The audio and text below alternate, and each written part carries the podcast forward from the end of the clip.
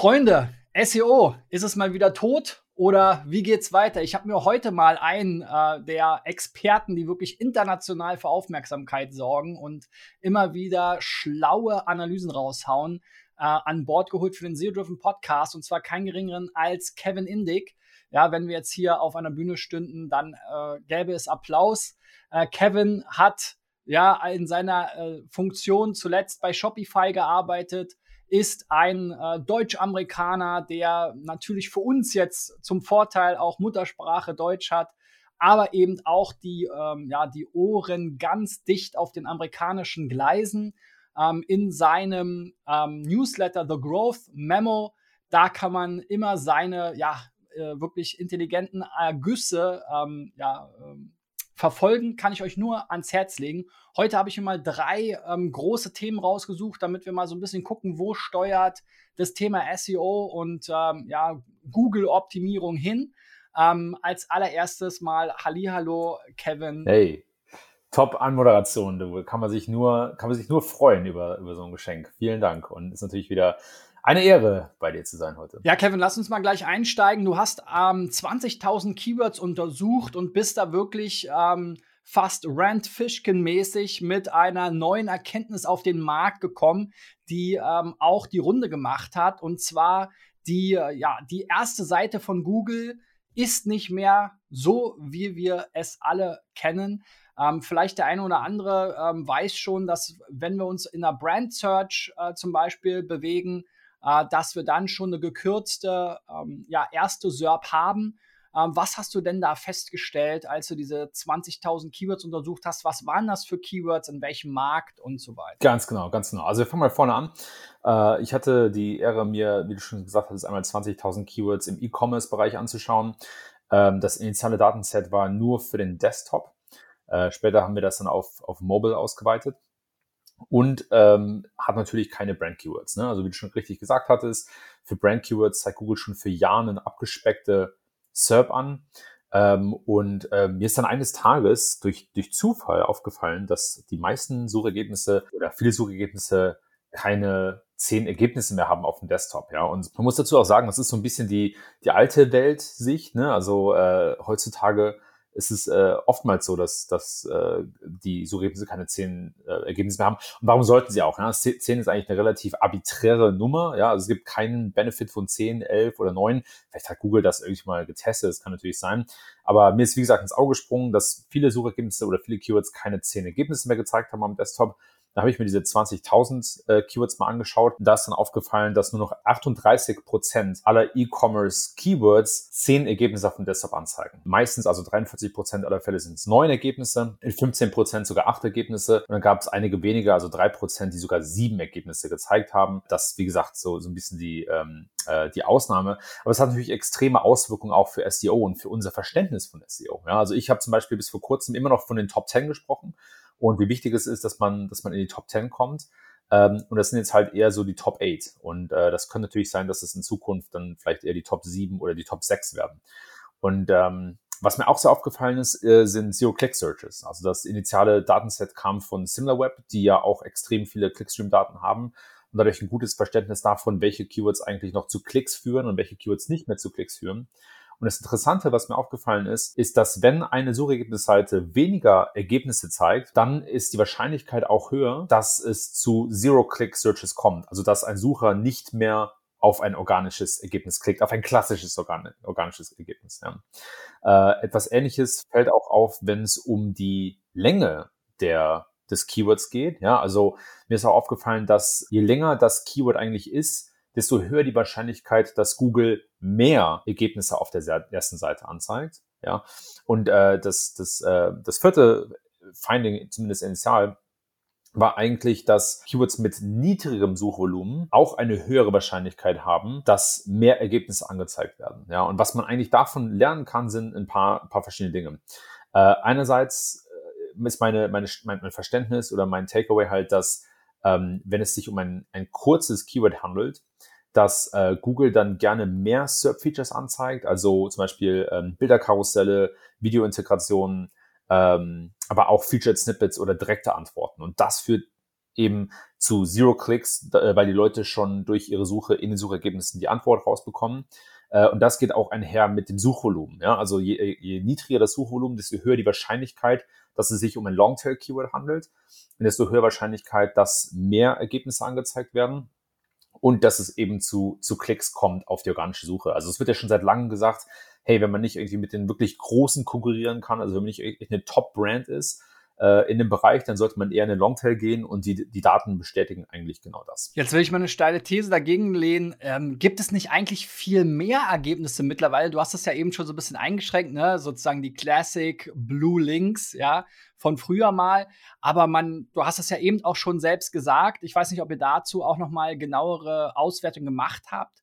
Ähm, man hat ja manchmal das Gefühl, gerade in informationsgetriebenen äh, Suchen zum Beispiel, äh, du hast dann eben den Knowledge Graph, du hast ähnliche Fragen, du hast Bilder, du hast Videos, du hast vielleicht teilweise noch News ähm, und jeweils sind immer noch mal, also von Anzeigen mal ganz abgesehen, ja, aber ähm, auch das Phänomen, das hatte ich letztens mit dem Malte ähm, Landwehr, dass man plötzlich doch sehr häufig auch Maps sieht. Ja. Man munkelt, äh, vielleicht, weil man da noch ein paar Anzeigen auch noch reinschieben kann.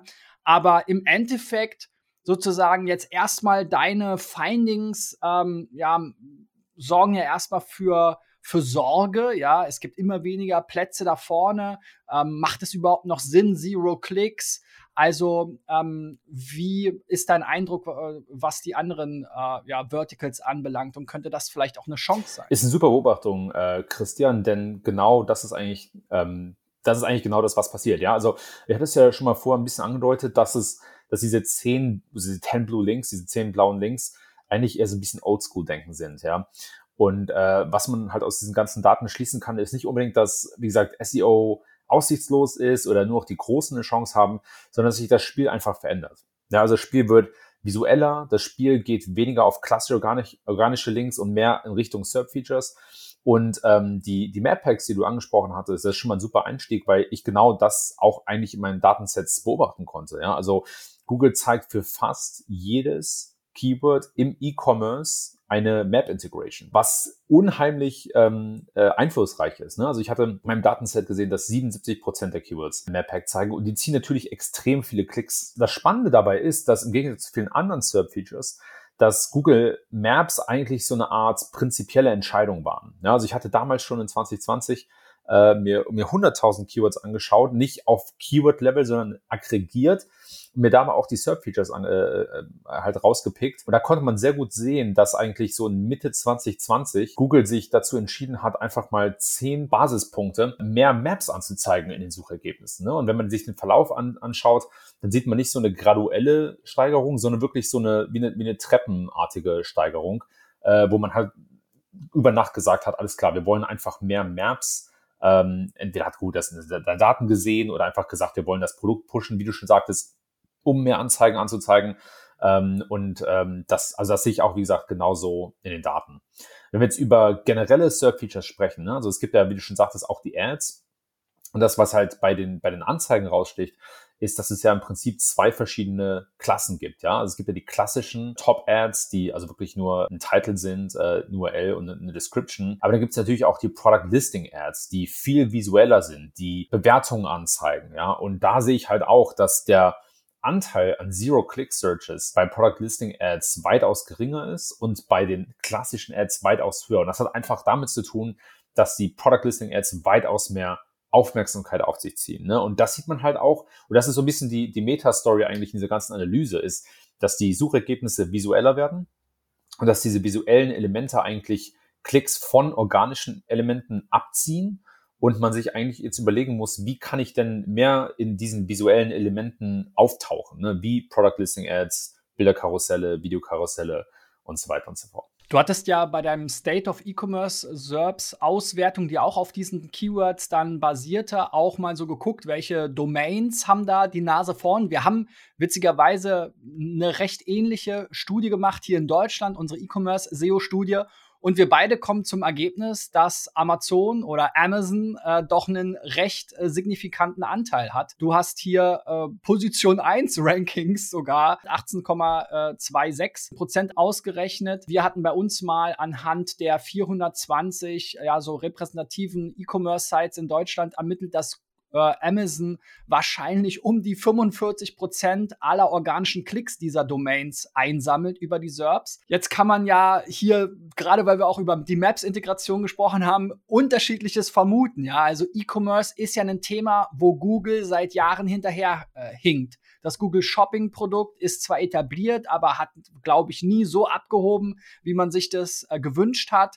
Es gab x Iterationen. Es war auch lange Zeit wirklich ein sehr schlechtes Produkt. Es ist über die Zeit besser geworden. Jetzt gibt es diesen Push ähm, Richtung Maps, was ja eigentlich ganz witzig ist nach dieser ganzen Covid. Äh, ja, Szenerie, die wir jetzt durchlebt haben oder in der wir immer noch leben, dass man ausgerechnet jetzt eben mehr oder weniger den stationären Handel hier pushen will. Ähm, vielleicht ist es aber auch ein strategischer Move äh, gegen Amazon. Wie siehst du da dieses diesen Machtkampf auch im E-Commerce. Ja, wieder eine sehr schlaue Beobachtung von dir, Christian, äh, weil es eigentlich eine perfekte Vorlage ist, ja, für das, für, für, meine Meinung und das, was ich in den Daten sehe, ja. Also wie du schon korrekt hervorgehoben hast, die Daten zeigen eigentlich sehr klar, dass, dass Amazon wirklich stark dominiert. Aber natürlich für uns bei Shopify auch interessant, da mal die Daten reinzublicken. Ähm, jetzt, jetzt bin ich nicht mehr bei Shopify und äh, ich finde es aber trotzdem sehr äh, faszinierend, dass es noch so extrem ist. Man muss, man muss dazu sagen, ja, dass man hier natürlich nicht jede Domain über einen Kamm scheren kann. Amazon ist natürlich ein Retailer, der mittlerweile alle Produkte verkauft, während es hier auch spezialisierte Retailer gibt, wie ein Home Depot oder wie ein Lowe's oder wie ein, ein, ein Best Buy. Ja, also da gibt es natürlich schon Differenzen und müsste sich vielleicht überlegen, ob man nicht vielleicht die spezialisierten Retailer dann gegen Bereiche von Amazon ähm, vergleicht. Realität ist aber, dass, wie gesagt, ähm, in äh, Amazon anhand von Schätzungen mindestens mal äh, 20 Prozent des Gesamtsuchvolumens einnimmt und fast 20 Prozent der ähm, Keywords, ähm, wo äh, mit, mit Nummer 1 Rankings, wie du schon gesagt hattest. Ja. Und äh, das hast du auch schlau verknüpft, dass, dass Maps ein, meiner Meinung nach ein äh, Competitive Advantage sind gegen Amazon, ne? weil Amazon halt im lokalen Geschäft gar keine Rolle spielt. Und äh, Google allerdings da sehr stark ist und auch immer mehr darauf setzt. Und meine äh, Beobachtung ist auch, dass Google Shopping, dass es eigentlich ein sehr schlechtes Produkt war äh, und dass sie eigentlich über Local versuchen, sich, wie gesagt, einen Wettbewerbsvorteil zu erschaffen und dabei auch sehr gute Karten haben. Ja. Äh, also ich sehe jetzt nicht, dass Amazon sehr schnell plötzlich Local Retailers äh, auf den Marktplatz nimmt und äh, das irgendwie nach vorne pusht. Sie haben ja auch in dem Prinzip eigentlich gar keinen, ähm, gar keinen Suchvorteil. Ja. Also bei Amazon der, der ähm, ähm, der, der lokale Faktor ist im Prinzip die Zeit, die es dauert, bis man das Produkt bekommt, also die Shipping Time. Ähm, aber da ist jetzt nichts im Sinne von, ich möchte gerne lokale Retailer supporten oder ich möchte gerne einfach das im Geschäft mir anschauen, das Produkt. Und das ergibt, äh, eröffnet natürlich dann äh, Google einige Möglichkeiten. Und die Frage ist, wie sie das ausspielen. Ja? Ich bin eh davon überzeugt, dass Google Maps noch so ein bisschen ähm, unterbe äh, oder unterbewertet wird in der Wichtigkeit für Google generell äh, und dass wir da in den nächsten Jahren auf jeden Fall noch einen, einen, starken Zuwachs sehen an Revenue. Denn du hattest ja auch schon sehr gut hervorgehoben, dass, oder so ein bisschen angedeutet, dass ähm, Google ja weiter Umsatz machen muss, aber ihnen geht ja sozusagen so ein bisschen der Platz aus. Ja? Also du kannst ja Suchergebnisse nur so viel vollpflastern mit Ads, bis es eine schlechte User Experience wird. Man könnte sogar sagen, dass es jetzt schon äh, an der Grenze ist. Und sie haben dann eigentlich nur noch YouTube als Ausweichplatz und dann halt Google Maps, wo sie aus, äh, Anzeigen schalten können.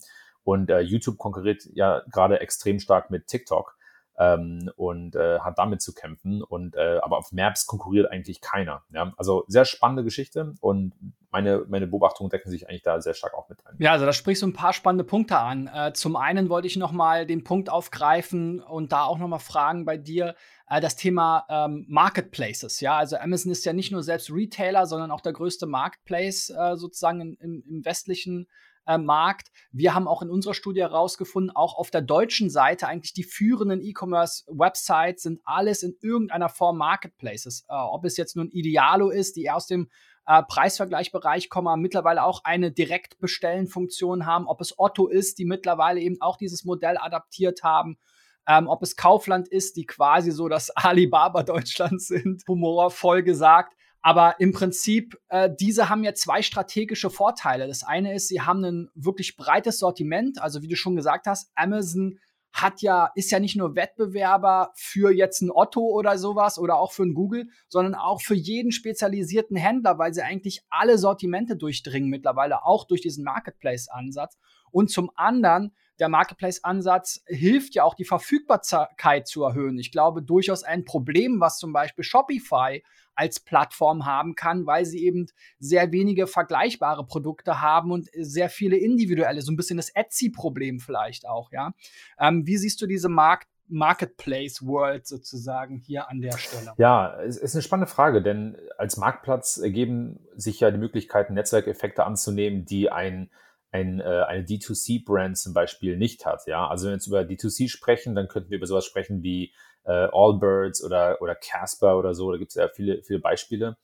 Äh, und das Problem ist halt, dass man dagegen große Marktplätze antritt, die eigentlich durch Synergieeffekte leben, dadurch, dass sie viele Produkte haben, dass sie viele Kategorien haben und sich dann halt auch leisten können, extrem viel in das Shipping zu investieren.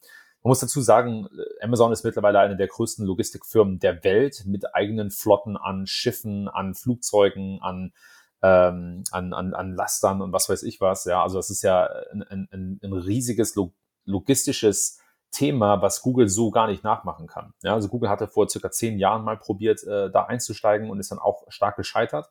Und äh, Amazon hat das aber extrem stark übernommen und auch, muss man dazu sagen, größtenteils ähm, in-house. Ne? Also klar, es gibt, es gibt Fahrer für Amazon, aber die meisten ähm, äh, Bestandteile dieser Logistik, die werden halt von Amazon selbst besetzt und damit sind sie eigentlich auch sehr schwer zu stoppen. Also um mal kurz auszuschwenken, man sieht halt jetzt schon so ein bisschen auch im äh, Google Shopping und in den strukturierten Daten, dass Google versucht so ein bisschen die, die Shipping Times ähm, als, als äh, im Snippet halt anzuzeigen und äh, wie schnell man das äh, Produkt auch zurückgeben kann. Und damit versuchen sie eigentlich so ein bisschen Retailer zu bevorzugen, die eine starke Supply Chain haben oder eine starke logistische Infrastruktur. Aber man ist ja als, als, als einfacher Retailer halt immer noch auf andere Services angewiesen. Und das macht das Ganze extrem schwierig.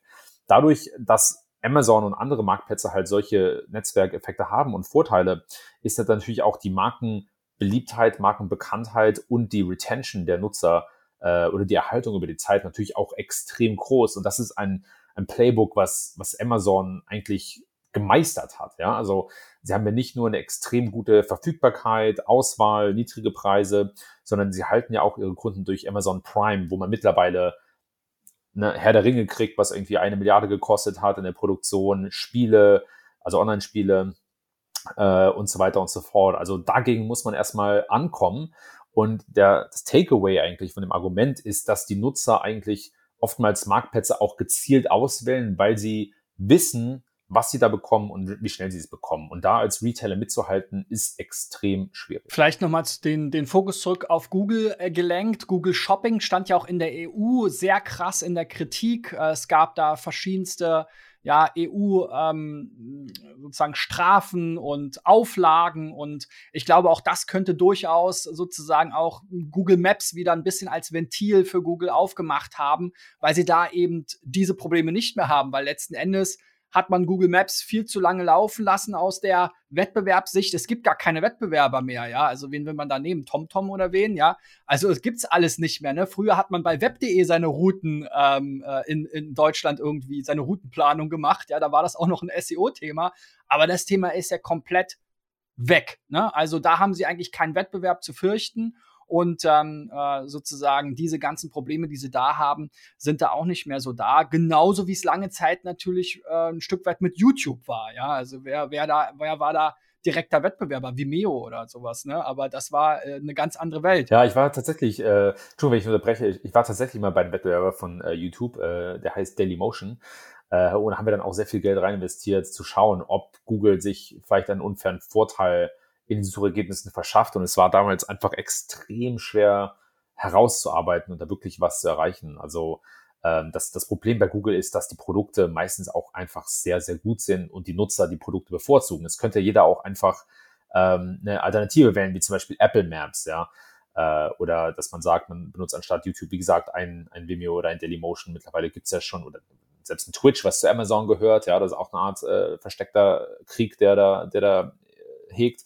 Ähm, aber die Google-Produkte sind leider oftmals stark. Ja, zumindest so in diesem klassischen Bereich. Ne? Ich glaube, das, wo Google wirklich neidisch drauf ist, ist, dass sie eigentlich in der Generation noch aus dem offenen Web stammen und alle ihre Produkte eigentlich im offenen Web erfolgreich geworden sind. Wenn wir jetzt mal, du hast ja die, die, die Brücke auch schon geschlagen zu TikTok, uns diese Welt anschauen, also Face, selbst Facebook sieht ja grau aus gegen TikTok und TikTok hat halt den kompletten Login-Effekt. Es gibt ja nicht mal ausgehende Links quasi, ja. Man kann dann nur so versteckt über Instagram-Verknüpfungen und so weiter vielleicht mal noch sein Instagram-Profil mit anzeigen lassen, aber ausgehende Links gibt es da gar nicht mehr. Ähm, und äh, das ist ja eigentlich auch so ein bisschen das, wo, wo vielleicht Google mit Google Maps noch hin kann. Allerdings ist TikTok nicht nur für, für äh, YouTube eine große Gefahr, wo ja Google auch schon gegensteuert mit YouTube Shorts. Äh, Gott weiß, wie lange sie das durchhalten. Ja, die ganzen anderen Versuche sind immer relativ schnell gescheitert. Aber auch für Google Maps ist TikTok eine große Gefahr, weil äh, man ja liest, dass die jungen Leute eben nicht mehr wie wir nach den Sternebewertungen gucken und so weiter und gucken, wie ist da jetzt die Route dahin und liegt das toll auf der Karte, sondern ähm, ja, wie sieht's da vor Ort aus? Wer ist da? Wie ist da die Szenerie? Wie ist da der Look and Feel? Was kann ich da sehen anhand von äh, Videos, die ich eben äh, online finde? Ähm, und dann eben vor allem bei TikTok auch eine ver, ja, verpasste Chance für, für Instagram eigentlich, beziehungsweise Instagram war das mal eine Zeit lang. Es gab ja auch mal diese Check-in, äh, Social Media, Foursquare und so weiter. Wir wollen jetzt nicht zu weit in die Social Media Kiste reingucken, äh, aber vielleicht nochmal dein Kommentar zu ja, äh, TikTok als Wettbewerber auch für Google Maps und auch für den E-Commerce in Zukunft? Das ist eine spannende Frage, ja. Also ähm, es, es gibt ein paar Realitäten und es gibt ein paar Annahmen in der ganzen Diskussion. Ja? Also die Realität ist, dass äh, ein, ein Google Executive, äh, und zwar Prabhakar Rabakan, der den Ads-Bereich leitet und die organische Suche leitet, also wirklich ein hohes Tier bei Google, auf einer Konferenz gesagt hat, dass sich circa 40 Prozent der, der Gen Z, also der, der jüngeren Generation, dass sie sich oftmals Locations anschauen, wenn sie zum Beispiel zum Lunch gehen und nicht mehr unbedingt auf Google Maps danach suchen. Ja, und ich habe mich auch so ein bisschen in dieser Diskussion äh, fairerweise reingelehnt und, und das so ein bisschen hochgespielt. Ja, man darf das natürlich nicht komplett aus dem Kontext reißen, aber die, die zweite Realität, die damit eigentlich verknüpft ist, ist, dass TikTok die Plattform der Stunde ist und ein, ein gigantisches Engagement bekommt, also mehr als, als Instagram, mehr als Facebook natürlich, mehr als Snapchat, mehr als äh, YouTube und dass, dass, wenn man viel Aufmerksamkeit und Engagement hat, dass man darunter oder darauf, vielleicht besser gesagt, immer auch andere Businessmodelle bauen kann. Ja. Ähm, interessanterweise ist auch der Algorithmus das sozusagen das, ähm, das Thema, was TikTok so stark macht. Ja, und es gab ja schon mal eine Firma, die durch einen Algorithmus sozusagen zu einer Weltfirma geworden ist, und das ist Google. Äh, und zwar äh, basieren die, aber diese Algorithmen basieren natürlich auf unterschiedlichen Bestandteilen. Ja, also bei Google war es so, äh, dass es durch, durch PageRank, dass sie eigentlich sagen können, welche Seiten im Netz ähm, ex eine extreme Autorität haben, ja, oder, oder einfach eine, eine starke Referenz sind. Äh, das hat extrem gut funktioniert und dann kam irgendwann Facebook und hat äh, sozusagen den, den People Graph gebaut. Ne? Also da ging die Autorität eigentlich durch die Verbindung und Verknüpfung mit anderen Leuten einher. Und das macht TikTok eben nicht und das ist das Spannende an dieser Plattform, dass sie eigentlich durch, allein durch das Verhalten der Nutzer erkennen können, was diese Nutzer wollen und das sehr viel schneller und besser als jeder andere. Ja, und, und das, das Interessante daran ist eigentlich, wie gesagt, dass man das theoretisch übertragen könnte auf alle möglichen Nutzerintentionen. Nicht nur bei der Suche nach gewissen Keywords, sondern auch vielleicht nach, bei der Suche nach gewissen Leuten, nach gewissen Themen oder nach gewissen Locations. Ne? Also der Matching-Algorithmus ist bei TikTok einfach extrem stark. Und man muss dazu sagen, dass eigentlich in diesen ähm, sozialen Netzwerken äh, so eine, wie sagt man, eine, eine, eine schlafende, ähm, jetzt nicht, nicht, nicht, nicht Bombe tickt, das war vielleicht ein bisschen übertrieben gesagt, aber ja, eine, eine, eine schlafende äh, Opportunity und zwar die von der lokalen Suche generell. Also Snapchat hatte das schon vor Jahren mal äh, gebaut, ja, dass man wirklich also eine, eine Karte hat in der App und da sieht man dann, ähm, wo Nutzer äh, verschiedene Snaps irgendwie hinterlassen haben. Und das ist natürlich extrem interessant, um, wie gesagt, zu schauen, ist die Location irgendwie das, was ich mir vorstelle, wie sieht das Essen aus, ne, wie sieht's drinnen aus und so weiter und so fort. Ähm, und das bringt Instagram jetzt auch raus als Feature. Ja? Also da sieht man schon so ein bisschen die, die Wichtigkeit von, von der lokalen, zumindest von lokalem Engagement, auch wenn es jetzt nicht lokale Suche ist. Und die große spannende Frage ist eigentlich, ob TikTok sich auch da so ein bisschen reinlehnen wird oder ob sie es vielleicht anders lösen werden. Ähm, jetzt haben sich noch, also ich, ich gehe mal nicht zu tief drauf ein, aber bei TikTok hat sich jetzt auch noch sehr viel getan, was, äh, was Suchseiten angeht, was interne Verlinkung angeht. Ähm, aber sie sind halt fast nicht zu schlagen. Ja? Also selbst auf selbst Instagram Stories sind oftmals äh, TikToks, die, die rüber kopiert wurden. Äh, und alle Plattformen fragen sich jetzt natürlich, wie kann man die so ein bisschen eingrenzen im Wachstum. Gleichzeitig muss man natürlich auch sagen, dass sich alle Plattformen auch so ein bisschen freuen, dass es jetzt endlich einen Wettbewerber gibt, der sie nicht mehr wie Monopole aussehen lässt.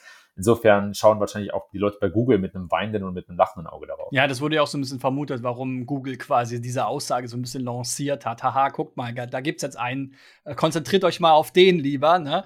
Ähm, du hast schon Algorithmen und so weiter angesprochen. Ähm, da können wir auch noch mal zu einem klassischen SEO-Thema zurück kehren. Auch der Google-Algorithmus hat quasi ein neues äh, Feature oder eine neue Iteration bekommen, das sogenannte Helpful Content Update, ähm, das so wie man wie die Branche es aus der Beschreibung herausgelesen hat, sich vor allem gegen automatisch vielleicht AI-generierten äh, Content wenden soll. Ähm, das hast du dir ja auch mal genauer angesehen. Äh, was ist da deine Meinung zu? Ist auch wieder ein spannendes Thema, denn ich hatte eigentlich viel mehr erwartet von dem Update. Ähm, es passiert ja relativ selten, dass Google wirklich so einen großen Taram macht um die Updates. Der, der Narrative ähm, oder sozusagen die, äh, die Geschichte bei Google sollte eigentlich oft wenn es um, um Updates geht, ist eigentlich oftmals, ach, macht euch keine Sorgen, wir machen super viele Updates und das passiert ständig, konzentriert euch nicht auf die Updates, sondern äh, macht einfach guten Content. Ja? Und äh, also wie man vielleicht schon so ein bisschen hören kann, ich sehe das Ganze sehr kritisch. Ähm, und äh, jetzt haben sie aber, sind sie aber eigentlich von diesem Narrative so ein bisschen abgewiesen, äh, abgewichen, meine ich, und äh, haben jetzt sehr viel Dokumentation und Kommentare zu diesem Helpful Content Update veröffentlicht. Ja. Und dementsprechend hatte ich eigentlich erwartet, dass die Auswirkungen relativ stark sind. Jetzt muss man aber, muss ich aber sagen, dass nach, nach gut einer Woche ich noch wirklich gar nichts gesehen habe. Ja? Also es gibt so fünf, sechs ähm, Webseiten, die ich mir genauer anschaue, mit denen ich vielleicht auch schon gearbeitet habe vorher, die AI-Content benutzen. Und der ist sogar noch gewachsen in den letzten sieben Tagen an, an Ranks und an organischem Traffic. Also ich hätte wirklich gedacht, dass es möglich ist, das zumindest teilweise zu erkennen. Das hat sich aber nicht bewahrheitet. Man muss dazu sagen, ja, ähm, in dem eigentlichen Announcement vom Helpful Content Update gibt es keine Nennung von AI-Content per se. Ja, es gibt einen Hinweis darauf, dass Content ja am besten ist, wenn er von Menschen für Menschen gemacht ist. Aber Google hat jetzt nicht gesagt, dass AI-Content per se schlecht ist. Das haben sie in anderen Ankündigungen gesagt. Ja, dass also, dass sie AI-Content äh, bestrafen und äh, das Helpful Content aber eigentlich mehr sozusagen äh, auf guten oder schlechten Content achtet. Äh, meiner Meinung nach scheint das sehr stark mit dem damaligen Panda-Algorithmus verwandt zu sein, der auch so der erste Content-Quality-Filter war. Äh, und ich könnte mir auch vorstellen, dass sie das jetzt auf eine, auf eine neue Ebene gehoben haben. Interessanterweise sagen sie aber auch, dass sie, ähm, dass sie also die Content-Qualität mithilfe von AI analysieren und verstehen. Ja, also äh, viel, viel Spannung in diesem, äh, in diesem Announcement. Und die Ergebnisse sind derzeit extrem ernüchternd, ja. Und ich habe eigentlich darauf, ähm, also ich glaube, es gibt zwei, drei Möglichkeiten, was von hier passiert. Ja, die erste Möglichkeit ist, dass äh, es einfach, dass je mehr Lärm Google um ein Update macht, desto weniger äh, ähm, impactful ist es eigentlich. Ähm, ich sehe zum Beispiel, dass das Product Reviews Update, das letzte, also es gab jetzt schon, schon drei, vier, das letzte, was ausgerollt wurde, die waren alle extrem stark. Ja? Also ich kenne Seiten, die haben extrem viel Traffic dran verloren und darum, da gab es nicht so viel äh, Lärm vorher. Ähm, eine zweite Möglichkeit ist, dass Google im gegen Ende des Jahres nochmal richtig das, äh, den, den Einfluss des Algorithmus anzieht. Sie veröffentlichen ja oft gegen Ende des Jahres, manchmal im Dezember, manchmal im späten November nochmal ein Core-Update und ich könnte mir vorstellen, dass das vielleicht zu, zu lau war, ja, und dass das im Dezember nochmal nachgezogen wird.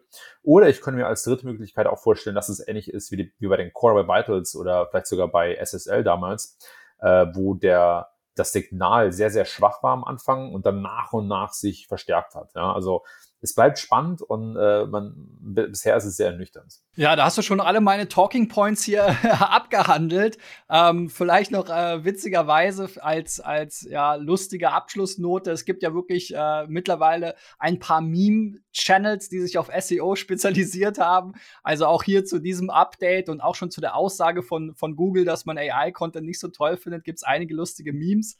Ähm, auch, äh, ja, also ich meine, man muss ja sagen, Google ist ja der größte Publisher von AI-Content. Ja, also Google hat ja überhaupt gar keinen Editorial-Content. Ähm, crawlt das Web, äh, versucht daraus, äh, ja, der Knowledge Graph ist ja das beste Beispiel dafür. Also im Endeffekt wollen sie das halt für sich beanspruchen. Ja, Kevin, super spannende Insights. Wie gesagt, folgt Kevin, abonniert den Newsletter. Bis dahin, euer Christian und vielen Dank an dich, Kevin. Ciao, ciao. Herzlichen Dank.